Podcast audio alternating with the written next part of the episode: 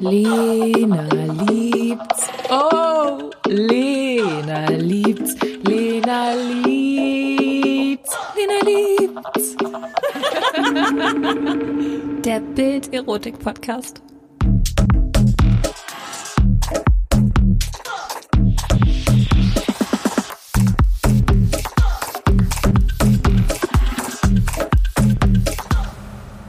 Hallo, willkommen zu einer neuen Folge Lena liebt's.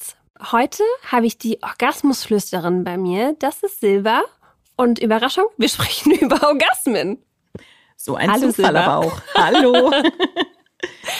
ähm, sag mal, als ich früher in der Schule über Ausbildungsberufe informiert wurde, da hat mir wirklich niemand irgendwas von einer Orgasmusflüsterin erzählt. Wie bist du denn Orgasmusflüsterin geworden? Naja, im Endeffekt ist es mein Markenname, kein Jobtitel. Aber ich bin Hypnotiseurin und helfe im sexuellen Kontext Menschen, die Blockaden zu lösen. Wie funktioniert das genau? Und wie bist du genau? Wie bist du dazu gekommen? Wie hat sich das entwickelt? Also es hat sich folgendermaßen entwickelt. Ich hatte da selber ein Problem. Und ich muss auch ganz ehrlich gestehen, das war ein richtig derbes Problem, weil ich nämlich Schmerzen beim Sex hatte. Oh, okay. Und das nannte man vulvares Vestibulitis-Syndrom. Hast du davon schon mal gehört? Nein. Oh, da muss ich weit ausholen. Also mein Hauptberuf ist Hypnotiseurin und Sexualcoach. Ich habe mich auf das Lösen von mentalen Blockaden spezialisiert. Und zwar aus eigenem Antrieb, denn ich hatte eine sexuelle Blockade, die sich vulvares Vestibulitis-Syndrom nannte, bei den Ärzten Allerdings konnten die mir nicht weiterhelfen, denn die haben gesagt, das ist nur in ihrem Kopf. Aber was ist das genau? Wie hast du das gemerkt? Also ich habe es gemerkt durch unglaublich starke Schmerzen beim Geschlechtsverkehr.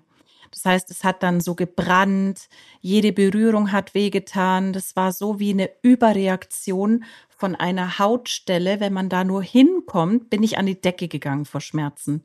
Und diese Reizweiterleitung war quasi enorm stark bei mir und ich konnte nicht mal mehr Tampons benutzen. Kam das von heute auf morgen oder? Das kam von heute auf morgen. Ich habe auch immer gedacht, das ist jetzt eine Pilzinfektion, weil es gebrannt hat wie Feuer und gejuckt. Und die Ärzte haben das auch nicht gleich erkannt. Also ich habe eine lange Ärzte-Odyssee damals hinter mir gehabt Irgendwann hat ein Arzt den Verdacht geäußert und hat mich dann zu einem Professor nach Berlin geschickt. Ich habe leider seinen Namen vergessen, aber der praktiziert auch nicht mehr. Und jetzt kommt ein wichtiger Fakt. Es gibt bisher noch keine Heilung. Also ich habe nachgefragt bei Frauenärzten, wie sieht's denn da aus mit der Forschung? Weil das liegt bei mir jetzt ja schon über ein Jahrzehnt zurück, die Diagnose. Und die haben gesagt, es ist noch nichts hm. gefunden worden. Und dann habe ich erzählt, was ich mache. Und was hast du gemacht? Ich habe dann die Hypnoseausbildung gemacht, NLP gelernt, neurolinguistische Programmierung und weitere Mentaltechniken, weil ja der Arzt gesagt hat, das ist nur in meinem Kopf. Mhm. Also habe ich logisch gedacht, hm, da muss ich wohl irgendwas in meinem Kopf rumwurschteln, damit ich das endlich wegbekomme. Und ich habe leider in Eigenregie fünf Jahre gebraucht. Mhm. Also das heißt, er hatte recht, das ist tatsächlich etwas, was in deinem Kopf durch ein vielleicht Erlebnis, was nicht gut war, durch ein traumatisches Erlebnis oder? Viele Dinge. Mhm. Ja, mhm. okay. Was hast du in diesen fünf Jahren gemacht? okay, ich glaube einiges. Sehr Dein Gesicht sagt viel. einiges. Ähm, also von wirklich die Ausbildungen selber machen, ich habe mich natürlich nicht gleich getraut, mich jedem anzuvertrauen, dass ich da ein Thema habe. Das heißt, ich habe es in Eigenregie gemacht mit Selbsthypnose, mit NLP-Techniken anwenden, mit ähm, Mitschülern von mir, die auch in der Ausbildung waren, denen, denen ich vertraut habe, habe ich gesagt, können wir da mal so ein bisschen an dem Thema ansetzen und mal gucken, was sich da drunter verbirgt in meinem Unterbewusstsein. Und das war wirklich ein langer Selbstfindungstrip, wenn man so will. Und da kamen sehr viele Themen hoch, von der Erziehung bis zur eigenen Sexualität, bis zur Körperspannung, die auch eine Rolle spielt. Was ähm, meinst du damit? naja, wenn du so aufwächst wie ich mit dem Hintergedanken, ich darf eigentlich keinen Sex haben, das macht man nicht, nur in der Ehe. Und Sex ist was Schmutziges und ja, die Männer wollen doch nur das eine.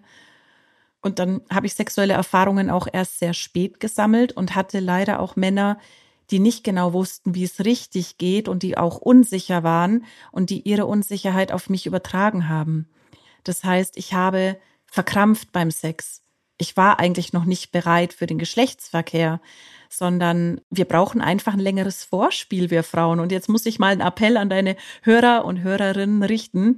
Lasst euch mehr Zeit fürs Vorspiel. Nur weil eine Frau feucht wird, heißt das nicht, let's go, lass uns jetzt Geschlechtsverkehr haben, sondern es braucht auch wirklich die Entspannung der Vagina, der Vaginalmuskeln. Und erst dann sollte der Mann eindringen. Ja, ein Vorspiel ist ja auch was Schönes, ne? Also. Ja, finde, kann auch schön ja, sein. das macht ja auch Spaß. Ja, genau. Aber viele Männer lassen sich eben viel zu wenig Zeit. Ja, ich habe glücklicherweise habe ich positive Erfahrungen gesammelt. Aber ähm, ja, ich kenne das auch von Freundinnen, die sagen, dass sich viele Männer gar nicht so viel Zeit lassen. Und die sich dann natürlich auch gehetzt fühlen und denken, ja, die andere Person ist schon viel weiter als man selbst, aber es ist ja auch kein Staffellauf, ne? Das, ja, genau. Also. Ich sag immer, Sex ist kein Leistungssport. Ja, genau. es ist so, ja. Okay, das heißt, du hast dir selbst Hypnosetechniken und NLP-Techniken beigebracht. Ich weiß gar nicht genau, was NLP-Techniken sind. Ich dachte, das hat irgendwie was mit Gesprächsverhandlungen oder so zu tun. Ja, mit Gesprächen hat es sehr viel zu tun, weil es über Sprache und Worte läuft, ja. Und was genau versteckt sich dahinter? NLP ist ausgesprochen neurolinguistische Programmierung. Neuro fürs Gehirn, Linguistik die Sprache und Programmierung, ich programmiere über meine Sprache dein Gehirn. Also ich kann dich in Zustände bringen vom Gefühl her, kann zum Beispiel ein Gefühl extrahieren, es umwandeln oder du kannst damit machen, was du möchtest, dass du einfach befreit davon bist. Du kannst zum Beispiel erzählen, dass du in einer Situation bist, wo du gerade Sex hast und du spürst, dass du wirklich den Penis in dir aufnehmen möchtest, ganz entspannt bist, dass du das Bild setzt, dass sich äh, die Vagina öffnet wie eine Lotusblüte zum Beispiel, weil da muss man auch sprachlich ähnlich arbeiten wie bei der Hypnose, weil unser Unterbewusstsein sehr bildhaft denkt. Und das hast du dir dann sozusagen selbst immer wieder gesagt? Nein, ich habe, wie gesagt, ich habe diese Methoden beigebracht bekommen und ich habe irgendwann versucht, lösungsorientiert an das Thema ranzugehen und habe mein Unterbewusstsein direkt gefragt, ja, Himmel, Herrgott, nein, ich komme aus Bayern. Was soll der Scheiß, liebes Unterbewusstsein? Warum machst du das? Man muss dazu sagen, das Unterbewusstsein ist der beste Freund. Der macht immer Dinge für dich, die gut sind. Leider ist es blöd, wenn es daran festhält und im späteren Alter, wo du eigentlich anders damit umgehen kannst, du immer noch diese Programmierungen hast. Wie kann denn jetzt jemand, der zu Hause sitzt und denkt, Mist, ich habe auch so kleine Orgasmusschwierigkeiten oder Probleme beim Sex, wie erreicht man dann sein Unterbewusstsein? Ja, das bringe ich den Menschen bei. Also man kann auch zu Hypnotiseuren gehen und sagen, ich möchte Selbsthypnose lernen. Du kannst aber auch zum Profi gehen. Ich habe mich ja jetzt extra ausgebildet und habe eine eigene Technik daraus gemacht. Deswegen nenne ich mich auch die Orgasmusflüsterin. und ich zeige den Menschen, wie sie wieder den Zugang zu ihrem Unbewussten bekommen. Und das ist so vielseitig, dass ich nicht sagen kann, es gibt eine einzige Methode, eine einzige Übung, eine einzige Möglichkeit für dich, damit du deine Orgasmen verbessern kannst, deine Schmerzen wegbekommst oder deine Erektionsfähigkeit steigerst. Klar, also es sind ja auch immer verschiedene Menschen, es sind verschiedene Probleme. Mhm. Aber gibt es so einen Tipp, den du mitgeben kannst, damit man wirklich mal so in sich reinhören kann? Wie man, weil ich kann mir vorstellen, dass gerade heutzutage, da ist man am Handy, man ist am Laptop, da überall blinkt irgendwas auf. Nur das Unterbewusstsein anscheinend nicht. Ja, das ähm, eins der wichtigen Dinge ist zum Beispiel auf die Atmung zu achten. Wenn wir sehr hochatmig sind, sehr aufgeregt, dann ähm, kommt die Atmung nicht tiefer. Und die Atmung hat eine ganz tolle Funktion und zwar bereitet sie den Schoßraum der Frau vor, indem es den richtig durchblutet. Und das kann nur gehen, wenn du eine tiefe Atmung hast. Oder wenn du zum Beispiel, und das macht kaum jemand, eine Wärmflasche auf deinen Unterleib legst, damit der schon richtig warm wird, deine Blutzirkulation angeregt wird, das kann auch Lust steigern und Orgasmusfähigkeit steigernd wirken. Das ist ja spannend. Ja, wahrscheinlich macht man das auch nicht vor dem Sex, weil ich weiß nicht, wie es bei dir ist, aber ich verbinde jetzt Wärmflasche erstmal nicht mit Erotik. Mhm. Ne? aber wenn es hilft, warum nicht? Aber es ist jetzt auch, nicht das, was mhm. ich als erstes auspacken würde, mhm. wenn ich weiß, es geht gleich zur Sache, hier ist die Wärmflasche. Wärmflasche. Schatz, mach mir eine Wärmflasche. Natürlich, ja. es gibt noch andere Dinge, die du tun kannst, zum Beispiel warm baden oder heiß baden oder dich massieren lassen von Kopf bis Fuß. Also wirklich eine sehr angenehme Massage dir verpassen lassen. Dann bist du nämlich schon total locker, warm und vorbereitet. Also alles, was für Wärme, Entspannung ja. sorgt. Mhm. Das macht Sinn. Das, äh, das kann ich verstehen. Aber dafür ist ja dann noch eigentlich das Vorspiel da, oder? Ja, und jetzt sag du mir mal, wie die meisten Vorspiele laufen. Also, ich kann mich nicht an so viele Massagen erinnern. Nee, ich kann mich auch nur an weniger erinnern. Naja, es kommt drauf an. Also so Ganzkörpermassagen. Aber mhm. man kann ja auch gezielt bestimmte Körperregionen massieren. Und dann wüsste ja. ich da schon das eine oder andere Vorspiel, was vielleicht ganz gut gelaufen ist. Aber mhm. vielleicht ist das auch einfach, es kommt ja auch immer darauf an, auf wen man da trifft. Ja. Und ich ja. glaube, das kommt ja, also ich meine, du hattest ja vielleicht auch ganz andere Voraussetzungen, oder jeder hat ja andere Voraussetzungen. Mhm. Immer wenn es um Sex geht, jeder hat einen anderen Tag, hat andere Erfahrungen gesammelt ne? Das, das, das lässt sich ja auch irgendwie so schwer vergleichen. Das stimmt. Es ist sehr individuell und das ist auch mitunter ein Grund, warum ich jetzt keine Gruppenhypnose mache oder so. Zur Orgasmussteigerung. Ja, das kann ich verstehen. Also aber ich kann mir auch vorstellen, dass du dir wahrscheinlich sehr viele. Kriegst du viele komische Fragen, wenn du sagst, hallo, ich bin Silva, ich bin Orgasmusflüsterin?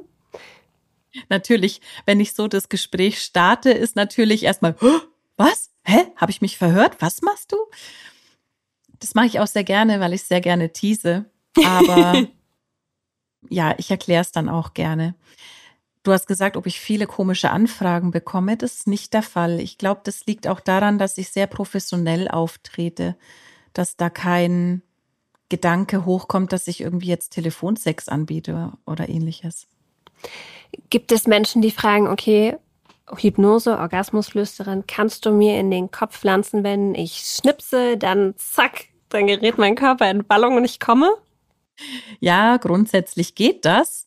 Wenn du nein, schon ja, ja, wenn du einen guten Zugang zu allem hast, also wenn du orgasmusfähig bist, wenn du dich fallen lassen kannst, wenn du deinem Partner vertraust, dann kann ein Schnipsen deine Orgasmusfähigkeit wirklich gleich zum Starten bringen. Allerdings kommen ja zu mir Menschen, die da wirklich massive Blockaden haben. Ja, da okay. kann ich nicht mit Suggestionen ja. arbeiten und schnipsen und äh, der zweifelt dann unterbewusst immer noch an seinem Können. Also Orgasmusstörung, das heißt der oder Schwierigkeiten. Vielleicht mhm. das Schwierigkeiten das schönere Wort. Ähm, was, was ist das? Sind das Frauen, die unter Vaginismus leiden, Männer, die unter Potenz oder Erektionsstörungen leiden? Habe ich etwas vergessen? Gibt es noch ja, mehr? Es ist vielfältig. Also die meisten kommen wegen Erektionsschwierigkeiten, Orgasmusprobleme, zu früh kommen. Oh, ja. Lust, also Libido-Verlust, mhm. Pornosucht, ganz, ganz wenige wegen Schmerzen. Ja, Was? und allerlei Beziehungsprobleme. Ja was macht man dann, wenn man das Gefühl hat, Mist, ich komme eigentlich immer zu früh? Das ist ja auch. Aber wobei ist das so schlimm? Man kann ja vielleicht trotzdem noch weitermachen anders. Ja, das geht, aber das lässt natürlich etwas zurück im Selbstbewusstsein des Mannes. Also kein Mann ist besonders stolz drauf, dass er jetzt zu früh schon kommt und ähm, vielleicht auch nicht gleich so schnell wieder weitermachen kann. Es gibt Männer, die können nach dem ersten Kommen gleich wieder eine Erektion haben und weitermachen. Aber es gibt leider auch Männer, bei denen ist dann erstmal Sense. Und die haben dann wirklich ein massives Problem. Oftmals steckt sogar eine Konditionierung dahinter. Und zwar die meisten, die zu mir kommen, die sagen wortwörtlich, ich musste damals, als ich jung war, schnell die Selbstbefriedigung hinter mich bringen damit ich nicht erwischt werde von den Eltern. Und das, diese Schnelligkeit, haben sie sich konditioniert unter der Bettdecke. Einfach mal ganz schnell und ich muss jetzt ganz schnell kommen. Das heißt, die bauen so einen Druck auf, überall innerlich und in Gedanken. Und das konditionieren die sich. Und das legt sich mitunter auf die Sexualität.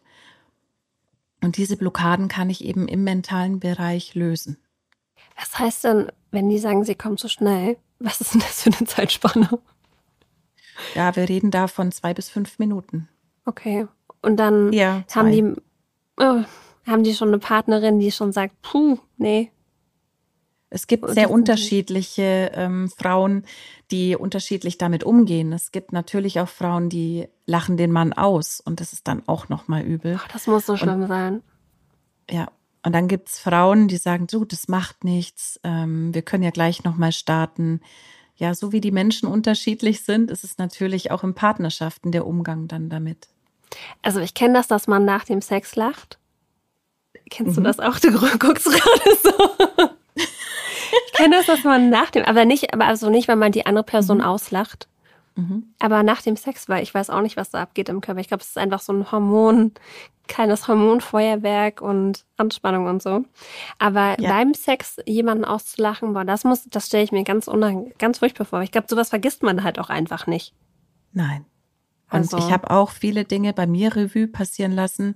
Zum Beispiel mein allererster Geschlechtspartner, mein allererster Freund hat damals schon zu mir gesagt, bitte pack deine Brüste ein ich kann damit nichts anfangen, die sind mir zu groß. Oh Gott, wie furchtbar.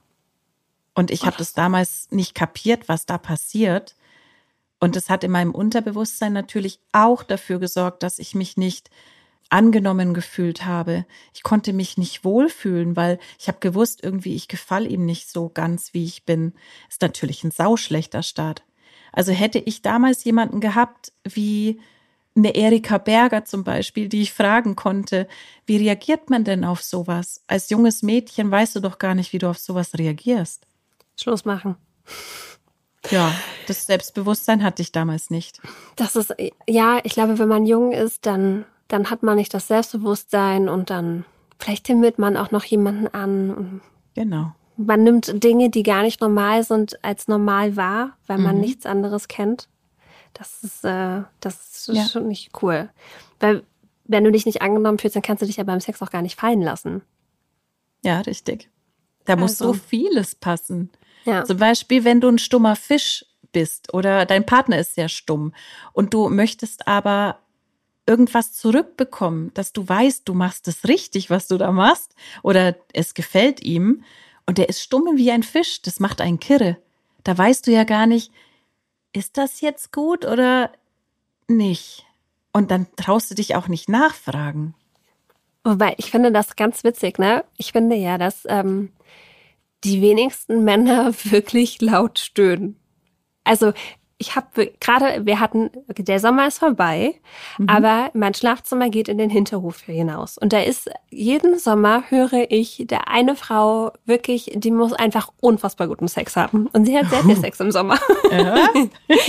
aber ich höre immer nur sie. Ich höre nie den Mann. Ja. Den höre ich einfach nicht. Okay, vielleicht ja. masturbiert sie einfach sehr laut. Aber ich habe gelesen, dass Frauen einfach nur stöhnen, um den Mann sozusagen zu befeuern. Entweder damit er schneller kommt oder um ihn, mhm. um ihn geiler zu machen. Ähm, aber Männer stöhnen halt tatsächlich nicht. Ich weiß auch nicht, warum wir das, genau, weil wir über den Fisch gesprochen haben. Woher? Wie findet man das raus? Ja. Wie findet man das raus?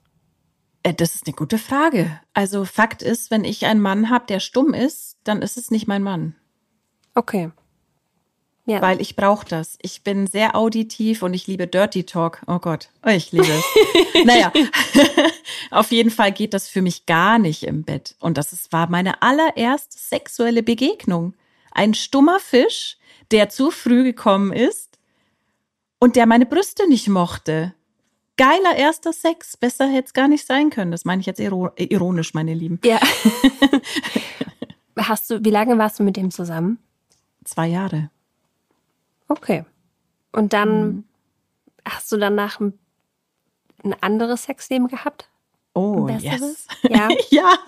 Ich habe dann einen sehr sexuellen, offenen Mann kennengelernt und ich muss sagen, da habe ich sehr viel über Sexualität kennengelernt.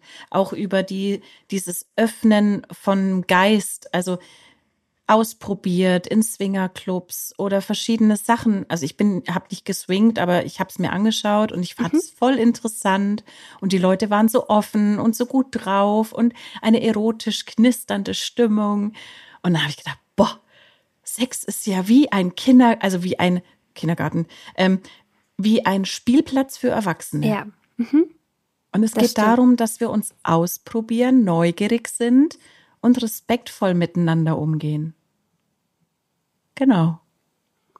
Aber dein Sexleben hat sich dann mit dem zweiten Freund doch schon verbessert. Das klingt auf jeden Fall danach. Ja, definitiv. Nur dann kam der nächste und der war sehr introvertiert, überfordert, weil ich kam ja von einer sehr offenen und sehr sexuellen Beziehung und der war total eingeschüchtert von meiner sexuellen Energie. Also ich war immer schon monogam veranlagt, aber ich habe ihm halt erzählt, was ich so alles gemacht habe und wie viel Spaß mir das gemacht hat. Und er hat immer nur gehört in seinem Kopf, ich kann ihr das nicht geben. Ich will ihr das nicht geben, ich traue mich nicht oder ich bin nicht gut genug. Und er hat mich quasi von 180 auf 80 runtergebremst. Und dann fing mein Problem an mit den Schmerzen beim Sex. In der Beziehung mit ihm. In dieser Beziehung. Wie war das für ihn? Schlimm. Stell dir einfach vor, du hast Sex mit einer Person, die du über alles liebst, mit der du gerade zusammengezogen bist, eine Zukunft planst. Und dann hat die Person Schmerzen beim Sex, weint nur noch vor Schmerzen. Ich glaube nicht, dass ein Mann dann wirklich gerne in die Frau eindringt und sehen möchte, dass sie dabei vor Schmerzen weint. Habt ihr dann aufgehört, Sex zu haben und Intimität auf andere Art und Weise ausgetauscht? Es war irgendwann fast gar nichts mehr möglich. Also jede Berührung hat mir unten im Vaginalbereich wehgetan. Es ging echt so gut wie gar nichts mehr. Also okay, dann habt ihr komplett darauf verzichtet. Ja. Mhm. Aber seid ihr noch weiterhin als Paar zusammengeblieben? Es ging dann ziemlich schnell bergab weil ja. sich das auch auf den Rest der Beziehung ausgewirkt hat. Ja, dadurch, dass ich das Gefühl hatte, ich bin nicht mehr eine richtige Frau, weil ich keinen Sex haben kann, weil ich auch nicht wusste, was kann ich denn dagegen tun. Ich war wirklich am Ende. Also wirklich. Auch mein Partner, der wusste ja nicht, was er tun sollte. Wir haben uns beide untersuchen lassen beim Gynäkologen, Urologen, ob irgendwelche Krankheiten da sind, die das ausgelöst haben. Es war eine schlimme Zeit. Und hinzu kam, dass ich dann Verlustängste hatte und gedacht habe, der sucht sich jetzt bestimmt eine andere, die er, ne, mhm. mit der er Spaß haben kann. Und meine Eifersucht wurde so krankhaft, dass ich ihn quasi schon von mir weggestoßen habe. Ja, lange Rede, kurzer Sinn. Diese Beziehung ist in die Binsen gegangen. Ich war nach ähm, zwei Jahren dann wieder solo, konnte immer noch keinen schmerzfreien Sex haben, hab's dann weiterhin probiert mit anderen Männern, hab versucht auch kleinere auszuprobieren? kleinere. Also, aber woher wusstest du das vorher? Das wusste ich nicht vorher. Okay. Suche Mann mit Mini-Schwanz ja. oder so. Nein, nein, nein, das habe ich nicht gefragt. Nee, aber es, ich habe es natürlich probiert, aber ich bin immer wieder gescheitert. Und es war sehr frustrierend. Und wie ich, wie die Hypnose eben mir die Tür geöffnet hat zu meiner Heilung. Das war wirklich krass, denn ich habe ja in der Selbsthypnose mal gefragt, ja, jetzt sag mir doch endlich, warum machst du diesen Scheiß eigentlich? Was soll das? Und das Unterbewusstsein arbeitet ja über Bilder. Und dann erschien mir im Geist, also während der Selbsthypnose, eine kleine Domina, die vor meiner Vagina stand mit einer Peitsche und gesagt hat, du kommst hier nicht rein. Und ich so, hä? Was, was soll das denn? Also ich habe es damals nicht verstanden. Erst in der Retro-Perspektive ist mir klar geworden, dieses Bild der Domina vor meiner Vagina war das Bild für ich bestimme, wer hier eindringt, ich bestimme das Tempo und ich bestimme auch wie, wo, was. Also Aber eine Domina, ja, ist das nicht eigentlich auch was Gutes? das ist super gut. Also das ist ja finde, genau das, was das, ich nie das, gemacht habe. braucht, ja. Ja. Also du siehst, ich bin in eine Richtung gelaufen in meiner Sexualität, die nicht viel selbstbestimmt war, die sehr fremdbestimmt war, die geprägt war von ich möchte gefallen, ich möchte geliebt werden. Ich habe Pornos geguckt, ich habe mir einiges abgeguckt und habe gedacht, ah, so macht man das. Mhm. Und die Stellung und das laute Stöhnen und ja, da werden jetzt viele nicken und sagen, ja, genau so habe ich mir das auch abgeschaut. Und ähm, da kam halt eins zum anderen. Deswegen habe ich gesagt, meine Problematik bestand aus vielen kleinen Teilen, die das verursacht haben.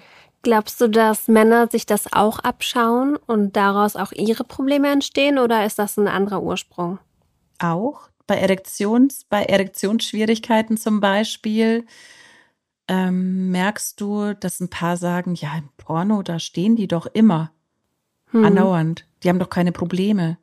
Als ich ihnen dann gesagt habe, dass die in der Pornobranche sich eine Spritze in den Penis jagen, damit die Schwellkörper anschwellen und die einen Mörderständer haben, haben die sie mich so angeschaut. Ich habe keine Ahnung, äh, woher ich diese Infos habe. Die habe ich mal irgendwo aufgeschnappt.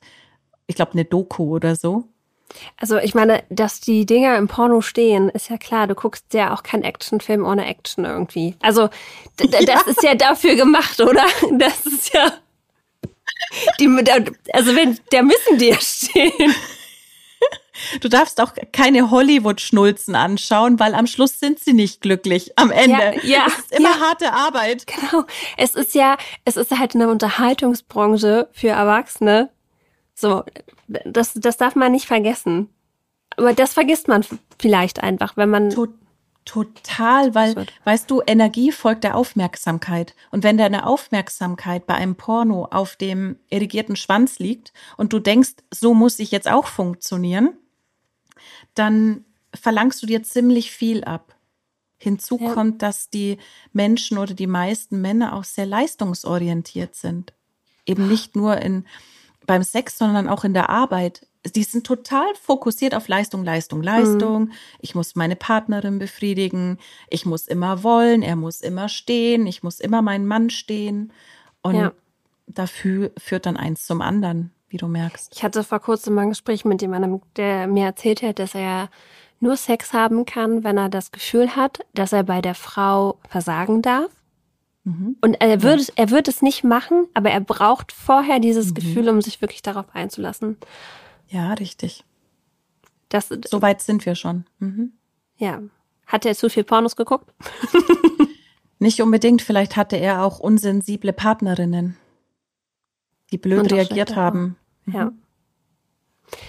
Was ist denn mit, äh, mit Männern, die gar nicht kommen können? Ich finde, darüber sprechen wir auch voll selten.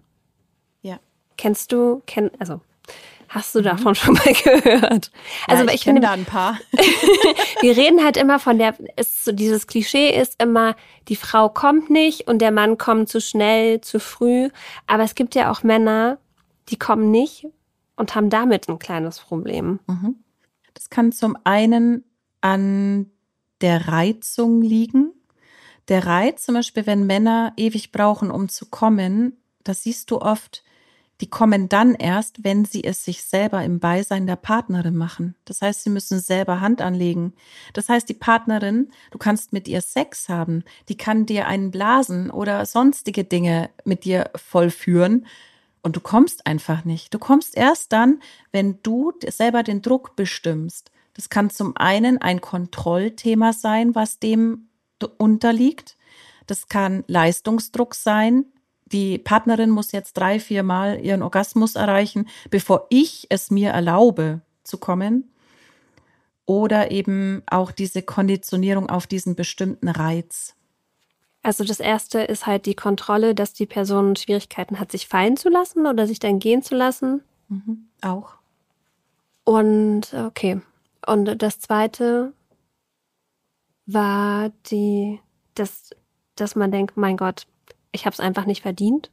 Wie furchtbar, der Gedanke. Nee, das ist einfach dieser Leistungsanspruch. Also die Frau muss mehrmals gekommen sein, damit ich mich gut fühlen kann, dass ich es ihr gut besorgt habe. Mhm. Und ähm, erst dann kann ich es mir erlauben, auch selber zu kommen. Das ist doch wirklich schade, oder? Ist es. Und da gibt es sehr, sehr viele Themen, die wirklich mal angesprochen werden müssen. Und dafür stehe ich ja mit meinem Namen. Gibt es manchmal noch Dinge, wo du denkst, hupsa, das, das schon ordentlich? Da bin ich ein bisschen schockiert oder so oder überrascht? Oder hast du das Gefühl, ich habe jetzt hier schon alles gehört? also ich muss sagen, ich habe schon ziemlich viel gehört, ja. Ich habe auch viel selber erlebt. Ich glaube, wenn jemand blockiert ist, dann war es ich. Mhm. Also ich habe viele, viele, viele Blockaden in der Sexualität gehabt und habe sie teilweise auch selber noch. Aber ich merke es ziemlich schnell. Ich kann mir das sehr schnell ins Bewusstsein holen und dann sagen, hey, cool down. Und ich suche mir meinen Sexualpartner auch sehr gut aus. Also ich gehe nicht mehr mit jemandem ins Bett und ähm, bin intim mit ihm, wenn ich nicht das Gefühl habe, dass ich ihm wirklich gefalle. Also so mhm. wie ich bin. Das ist schon mal Thema Nummer eins. Dann Vertrauen. Dann natürlich safer Sex. Du musst dich sicher fühlen können, dass du dir nichts holst bei dem. Aber wie gibt, wodurch bekommst du dieses Gefühl? Also zum Beispiel das Gefühl, jemand nimmt dich wirklich so an, wie du bist, oder jemand begehrt dich wirklich so, wie du bist. Wobei Begehren reicht, glaube ich, gar nicht unbedingt immer aus. Ja, stimmt. Also bei mir ist es eine Kombination aus Begehren, also wirklich gesagt bekommen, du bist toll, ähm, deine Figur ist schön, du fühlst dich gut an, du schmeckst gut, du riechst gut. Also mit allen Sinnen. Ich bin eh eine sehr sinnliche Frau und deswegen mag ich es, wenn der Mann auch bei mir alle Sinne anspricht. Und das andere ist natürlich, wenn du weißt, das ist ein Hallodri, hm. dann kann ich mich nicht gut fallen lassen. Dann wird schwieriger. Aber wenn ich so weiß. Ficker. genau. Ja. So ein kleiner Ficker. Ja. Das kann ja. ich verstehen. Das, das kann ich total verstehen, weil man, genau, weil man auch denkt so, äh, wo wer weiß, wo der jetzt überall schon drin und dran war. Das hat irgendwie so was Schmutziges. Ich glaube, ja, normalerweise ist ja dieses Klischee, ach mein Gott, das macht der Frauen gar nichts aus. Mhm. Ähm, wenn der mit so vielen Frauen geschlafen hat, äh, dann kann der ja wenigstens was. Aber ich finde das auch eher ich, also es, es geht gar nicht um die Gesamtsumme. Ich glaube, es ist halt eher die Schnelligkeit dahinter. ja, und auch so ein bisschen das Gefühl zu haben, wahllos mhm. Geschlechtspartner zu haben. Ja. Also ich war schon immer sehr picky, aber leider habe ich aus den falschen Gründen mir die falschen rausgepickt und ähm, habe so meine Erfahrungen machen müssen. Aber ich habe ja auch viel dazu gelernt inzwischen. Ich, also vielleicht geht dir das auch so, aber ich glaube, ich möchte auch das Gefühl haben, ich bin was Besonderes. Auf jeden ja. Fall. Also, und das ist sein Job, mir dieses Gefühl zu geben. und da muss man sich jetzt auch nicht irgendwie fünf Jahre für kennen. Mhm. Und das habe ich nicht, wenn ich weiß, ja, das ist ja so wie, weiß ich nicht. Wenn du, wenn du Chips isst und du isst die ganze Tüte, dann ist das nicht so besonders, als wenn du dir wirklich nur so zwei, drei Chips genüsslich nimmst und die ganz genüsslich verspeist. Mhm. Wobei das auch sehr schwierig ist. Aber manchen Männern fällt das ja auch schwer mit den Frauen. Ja. Aber du kriegst ja irgendwann ein Gefühl dafür, wenn der Vibe stimmt. Und auch wenn du einfach nur mal eine Affäre hast, dann weißt du auch, sind wir auf einer Wellenlänge oder nicht? Und auf dieses innere Bauchgefühl habe ich jetzt eben auch gelernt zu hören. Ich habe das sehr, sehr lange unterdrückt. Und das Bauchgefühl ist unsere Intuition. Und das können sehr wenig Menschen, also vor allem die Menschen, die bei mir sind, die haben keinen guten Draht mehr zu ihrer Intuition. Wodurch haben sie den verloren? Durch eigene Glaubenssätze, durch den eigenen Druck, den man sich macht, durch den Druck von außen, vermeintlichen Druck, durch den Leistungsdruck, durch falsche Vorstellungen, so muss es sein. Es ist ja auch dann so ein bisschen, glaube ich, ähm, die Intuition, aber dann am Ende vielleicht auch den Mut haben, um zu sagen, nee, das mache ich jetzt nicht, weil damit geht es mir am Ende nicht gut. Genau. Also ich habe schon mal gebracht, dass ich mittendrin beim Sex aufgehört habe. Finde ich super. Finde ich, find ich richtig gut. Ja, bin, äh, ich, ich hätte mich das früher nie getraut. Und es Was war dann wirklich so. Magst du das mhm. verraten? Spannend, spannend. ich habe ich hab ihm dann gesagt, können wir eine Pause machen? Er guckt mich verdutzt an, Reiterstellung. Und ich so, ja, sorry, ich bin, ich bin irgendwie abgelenkt. Also ich bin nicht ganz bei der Sache. Und er war sehr verständnisvoll. Und er so, ja, was, was sollen wir jetzt machen? Ich so, ja, können wir einfach mal kuscheln? Also ich, ich breche das jetzt hier ab und dann lass uns kuscheln. Und dann hat sich halt die Erregung irgendwann wieder vom Neuen aufgebaut und dann war ich wieder bei der Sache. Und das ist genau das Thema. Auf das Gefühl hören, auf die Intuition, einfach merken, boah, es fällt mir gerade echt schwer, da zu sein beim Sex, dann lasst es besser. Machen Interrupt. Aber das hat mit, mit Bewusstsein zu tun. Bewusst dich zu fühlen, bewusst deine Erregung zu fühlen und auch dem Partner das zumuten zu, zu können, dass man sagt, du, ich fühl's gerade nicht. Bitte lass uns kurz eine Pause machen. Ich habe auch gesagt, es liegt nicht an ihm, sondern es liegt an mir, weil ich gerade irgendwie abgelenkt bin oder was immer. Aber das kann manchmal, hat man ja auch einfach vielleicht, da hast du irgendwelche Sorgen oder irgendwas beschäftigt dich noch, du hast den Tag noch nicht ganz hinter dir gelassen. Mhm. Das, ich finde das total legitim zu sagen, hey, lass noch mal von vorne anfangen mhm. oder kurze Pause machen. Das ist total in Ordnung. Genau, und das Aber sollte möglich sein. Ja. Ja, das stimmt. Und ich glaube, das funktioniert nur, wenn die andere Person dann auch reif genug ist, um sich nicht sofort angegriffen und zurückgewiesen mhm. zu fühlen. Mhm. Ja. Ja. Ähm, ich wollte aber gerade noch sagen, ich finde, es gibt auch, jetzt muss ich auch mal ein paar Männer loben, es gibt auch sehr gute, also es gibt, ich finde, es gibt auch Männer, die, die sowas spüren.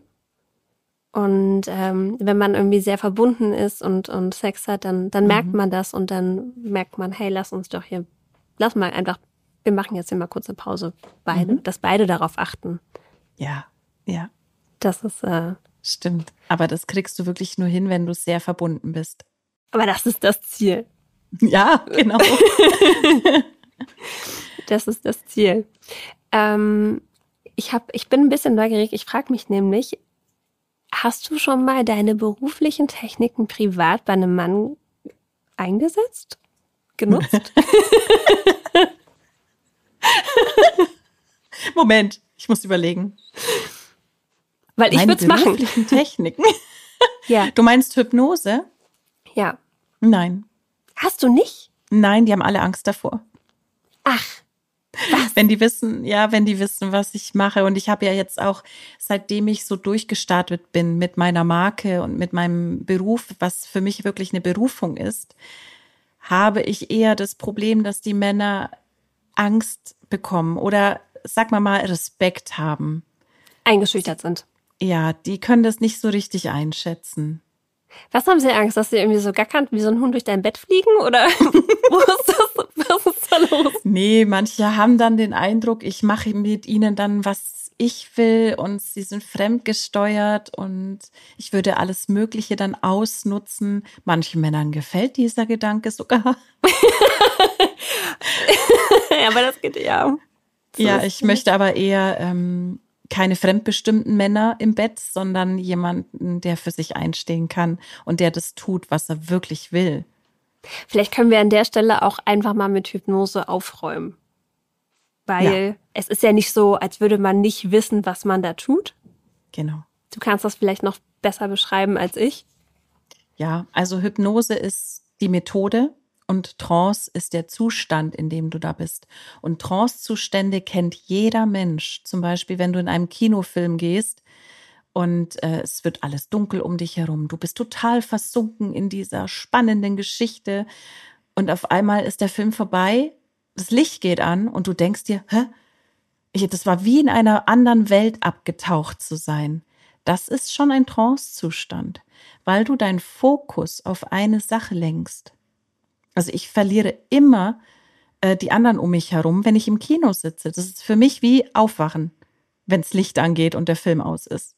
Ist das dann auch so wie beim Lesen, wenn man irgendwie vor Augen seine eigene Welt kreiert? Ja. Da genau. müssten Männer also auch Angst vom Lesen haben. Ja, wenn man es genau nimmt, so nach dem Motto, oh, wenn du liest, bist du in einem Trance-Zustand. Gefährlich. Aber weißt du, wo noch ein Trance-Zustand stattfindet? Kurz vorm Einschlafen zum Beispiel. Das heißt, wenn du merkst, er ist so ein bisschen am Wegdösen und du fängst dann an, eine Hypnose zu sprechen. ich habe wirklich von Männern schon gehört bekommen, ich traue mich gar nicht bei dir zu schlafen, weil du sprichst mir bestimmt im Schlaf was ein. Ach je. Mhm. Und was sagst du dann? Habe ich schon längst. Dafür musst ja, du nicht je nachdem. Je nach Mann mache ich dann den Witz und sage, ähm, ach, hast du noch gar nicht gemerkt? Ich habe dich schon längst hypnotisiert. Oder ich sage dann, nee, sowas würde ich nie tun, weil das ist ja, ne, ich will einfach, dass du freiwillig mit mir zusammen bist und das freiwillig tust und nicht, weil ich es dir eingeflüstert habe. Aber im Endeffekt, ähm, das geht auch nicht. Also unter Hypnose würdest du nie etwas machen, was du nicht auch im bewussten Zustand machen würdest. Mhm. Du musst dich schon ein Stück weit drauf einlassen wollen. Mhm. Gibt es dann Leute, die zu dir kommen und dann merken, ich kann mich eigentlich gar nicht darauf einlassen, ich würde so gerne, aber irgendwie funktioniert das noch nicht richtig? Ja, das gibt's. Ähm, es gibt Menschen, die tun sich da ein bisschen schwerer, aber deswegen gibt's bei mir auch keine Einzelsitzungen mehr, sondern nur noch Dreierpakete, mit denen wir starten. Einfach in der ersten Sitzung lernen die Leute mich kennen. Sie lernen die Hypnose kennen. Sie lernen sich kennen, auch wie sich das anfühlen kann. Und dann erkläre ich auch nochmal, hast du dich während der Hypnose schwer gefühlt, weil ich das suggeriere, diese Schwere. Dann habe ich gesagt, siehst du, du hast es gespürt, dann warst du in einem Trance-Zustand. Oder dass ich sage, hast du gemerkt, dass du während dieser Hypnose so eine Art Augenflattern hattest. Das geht dann so hin und her an den Augenlidern. Dieses Flackern, mhm. dieses Flackern.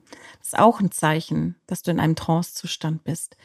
Ganz, ganz wenige Klienten gehen sofort in einem tiefen Trancezustand, wo sie nichts mehr mitbekommen, sondern die meisten bekommen mich mit, was ich sage. Das ist dann wie so im Hintergrund, so ein Hintergrundrauschen, was sie wahrnehmen. Und manchmal ist es wie Achterbahnfahren. Mal sind sie mehr im Bewussten und dann wieder tiefer. Und dann sage ich immer nach der Hypnose, und was hast du alles mitbekommen? Und die meisten sagen dann, also Silva spätestens bei der Stufe Nummer vier oder nee, Nummer zwei oder so, da weiß ich dann gar nichts mehr. Sag ich ja, habe ich gemerkt. Da warst du dann im Trancezustand, da warst du irgendwie weiter weg.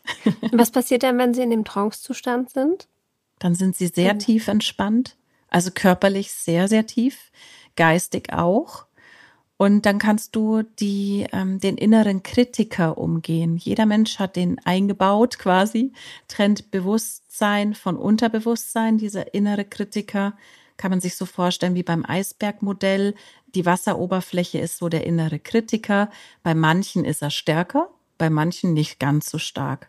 Und durch diese Methoden, die man in der Hypnose anwendet, das ist zum einen die Einleitung und dann noch eine Vertiefung, kann ich diesen inneren Kritiker umgehen und kann dann so im Unterbewusstsein die Suggestionen einflüstern. Deswegen nenne ich mich die Orgasmusflüsterin.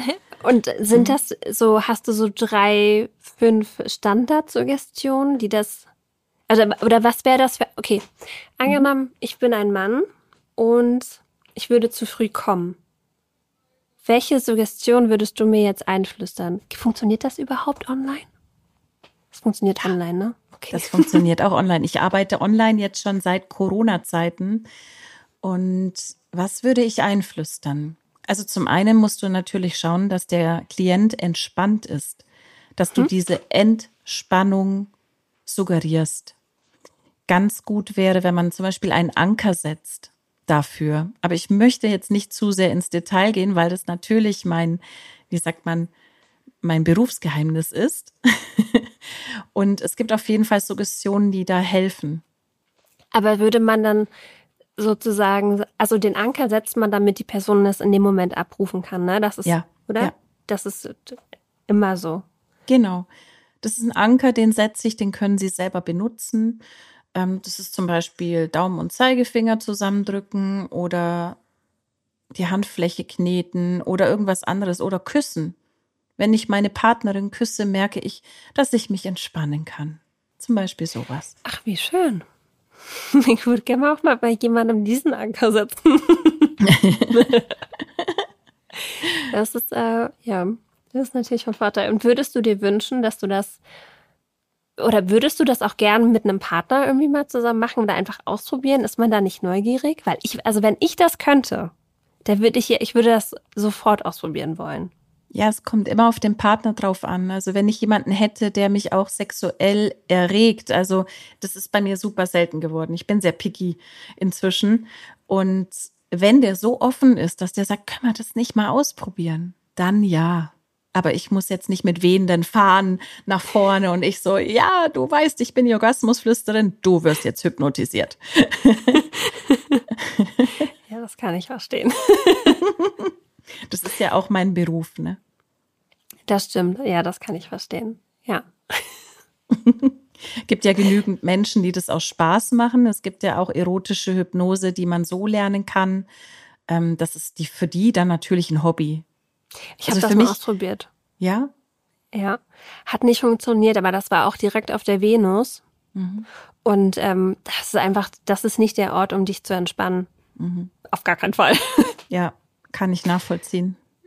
Also ich kann mir vorstellen, dass wenn man das online macht und man macht das zu zweit und man ist auch, also ich, ich könnte es auch jetzt, ich bin ja im mhm. Büro, das, das würde irgendwie auch nicht funktionieren. Ich glaube, man muss schauen, zu Hause sein, ne? Mhm. Sonst mhm. funktioniert das nicht. Wie viele Leute rufen dich aus dem Büro an? Keiner, oder? nee, wenn danach äh, Geschäftsschluss oder so. Nee, ja. das kommt auch, das kommt super selten vor. Und kommen auch Paare zu dir? Ja, aber eher weniger, weil ich jetzt nicht die spezialisierte Paartherapeutin bin. Aber wenn es darum geht, dass die Frau wieder mehr Lust bekommen möchte, dann berate ich schon mal gerne beide Partner. Wie kann denn die Frau mehr, also was glaubst du, wo, gibt es so Grundthemen, die dafür sorgen, dass die Frau die Lust verliert? Mhm. Wahrscheinlich, weil sie sie nie hatte. Nee, nee, die geht, die geht irgendwann flöten, die Lust. Man hat eben herausgefunden, dass Frauen, wenn sie eine längere Durststrecke haben in der Sexualität, dass sie sich an diesen Zustand sehr gut gewöhnen, dass es ihnen nämlich gar nicht fehlt. Also das heißt, wenn Frauen keinen Sex haben, dann brauchen sie ihn auch erstmal nicht mehr. Da spielt natürlich noch eine Rolle, was im Außen passiert. Wenn eine Frau sehr gestresst ist, dann hat der Sex keine Priorität. Mhm. Die Frau muss funktionieren für Arbeit, Kinder, Haushalt, Ehemann und so weiter. Und wenn dann noch der Leistungsdruck kommt, ja, aber ich hätte jetzt auch noch regelmäßig gern Sex und du bist eh schon mega angespannt und du weißt ja, unter Anspannung sollte man keinen Sex haben. Und ja, ja ich frage mich gerade noch, weißt du, wie lange dieser Zeitraum ist? Welcher? von dem wir davor gesprochen haben, dass wenn die Frau einen bestimmten Zeitraum lang keinen Sex hat, das, ähm das ist ganz unterschiedlich. Es gibt auch wirklich Frauen oder Männer, die haben, man sagt, unterschiedliche Bremsen und Gaspedale. Es gibt Menschen, die bei Stress richtig gerne viel Sex haben, um den Stress abzubauen. Aber mhm. es gibt dann eben genau das Gegenteil. Wenn du jetzt einen Partner hast, der genau gegenteilig ist, kannst du dir vorstellen, das hat Konfliktpotenzial. Oder ihr der braucht beide andere Jobs. Wenn die eine Person eine Stressphase hatte, die andere entspannte, dann läuft es wieder. Ja, genau, genau. Und das ist halt gut, mit jemandem zu sprechen wie mir, der ähm, nicht mit involviert ist, der da Tipps geben kann, der auch einen anderen Blick auf die Sache hat, der erklären kann, ja, das Gaspedal ist bei dir voll durchgedrückt und bei ihr eher die Bremse. Was mhm. kann man tun? Findet Zeit für euch, Inseln, schafft euch Inseln und dann fragst du deine Partnerin, was brauchst du? Brauchst du ein heißes Bad mit Kerzen? Soll ich dich massieren? Sollen wir schick ausgehen? Einfach fragen, was sie sich wünscht und das dann natürlich kontinuierlich wiederholen. Können wir kontinuierliche bitte betonen? Kontinuierlich. Nicht, ja. nicht nur einmal und dann sagen, ja, aber habe ich doch gemacht. Ja, genau. Unser Unterbewusstsein funktioniert leider nur oder lässt sich nur programmieren durch Wiederholungen. Ja. Mhm. Sehr schön. Und okay. Und das bringt dann, weil ich meine Vermutung wäre jetzt, dass wenn man etwas macht und man empfindet dabei keine Lust, dass man irgendwann dann sagt, nö, du, dann brauche ich jetzt auch nicht mehr. Jetzt sind wir schon so und so lange zusammen. jetzt, jetzt lassen wir das mal. Ja, das gibt's. Und dann trennen sich auch die meisten, wenn der eine Partner eben mehr Spaß am Sex hat. Aber es gibt durchaus auch Paare, die habe ich damals im Swingerclub auch getroffen, da hat er die Lust weiterhin gehabt, sie nicht. Und ich glaube, die haben sowas gemacht wie Cuckolding. Mhm. Also sie hat ihm beim Sex zugesehen Und es war für sie total okay. Kann ich mir sehr gut vorstellen, ja. Mhm. Weil das nimmt, muss, muss so viel Druck von einem nehmen, ne? wenn man denkt, ich kann dir das gerade nicht geben, aber ich weiß, du, du würdest gern und mhm. ja. Und es kann auch eine Chance sein, wieder in die Erregung reinzukommen, weil es hat ja immer eine sehr erregende Energie, dabei zuzuschauen. Und selbst wenn ein bisschen Eifersucht hochkommt, kann das ja auch erregen. Erregend wirken. Ja. Ich habe gerade von einem Leser, nämlich, der hat mir, der hat mir davon erzählt, ich habe die Geschichte aufgeschrieben. Mhm. Da war es so, dass ähm, ja die Frau gesagt hat, hey, ich habe diese Fantasie, ich würde das gerne mal machen. Und dann haben sie gemeinsam ähm, einen zweiten Mann gesucht, haben sich mhm. zu Hause getroffen und er hat dann zugeschaut und hat auch, also für beide war es ein unfassbar erregendes Erlebnis. Mhm. Aber er hat auch erzählt, dass so ein bisschen Eifersucht hochkam. Mhm. Also, ja. Ja, das ist auch Aber das kann ja normal. Auch, genau, und ich glaube, das kann ja auch nochmal irgendwie so ein bisschen den, den Nervenkitzel anfeuern, wenn du so ein bisschen eifersüchtig bist. Mhm. Oh, das klingt auch ganz, es klingt fast ein bisschen nicht so gesund, aber es ist ja schon, es ist ja auch normal. Also, ja. Aber ja. auch zu sehen, die andere Person wird begehrt. Also wenn man danach auch noch Gespräche führt und darüber spricht, wie man sich damit gefühlt hat und sehr respektvoll und einfühlsam miteinander umgeht, dann kann das sehr bereichernd sein für eine Beziehung. Wenn man die Kommunikation weglässt, dann wird's, glaube ich, schlecht. Dann könnte sich sowas potenzieren und aufstauen und Gefühle können sich nicht äußern oder nicht, ja, ja. zutage kommen, das wäre dann schlecht. ist doch ein schönes Schlusswort, oder? Dass man ja. einfach miteinander reden soll. Aber genauso, glaube ich, kann man auch miteinander reden, wenn man sagt, hey, ich habe hier und da Schwierigkeiten. Vielleicht ist das meine Sorge. Und dann mhm. kann man ja auch mit dir darüber reden. Richtig, bei mir bist du da an der richtigen Stelle. Wir werden auf jeden Fall deine Kontakte Ach, nicht deine Kontakte. Deine. Siehst du, ich habe heute auch so einen Tag. Dein, äh, dein Instagram-Namen, dein Instagram-Account in den Shownotes verlinken, damit jeder, der sich vielleicht nicht traut, mit, äh, mit jemand anderem darüber zu reden, dich anschreiben und dich kontaktieren kann. Genau. Ganz ohne Website. Scheu. Mhm. Ja. Genau, das machen wir. Deine Website können Super. wir auch einpacken. Vielen, vielen lieben Dank dafür, dass du all die spannenden Sachen verraten hast. Sehr gerne und danke für das schöne Interview. danke dir. Ich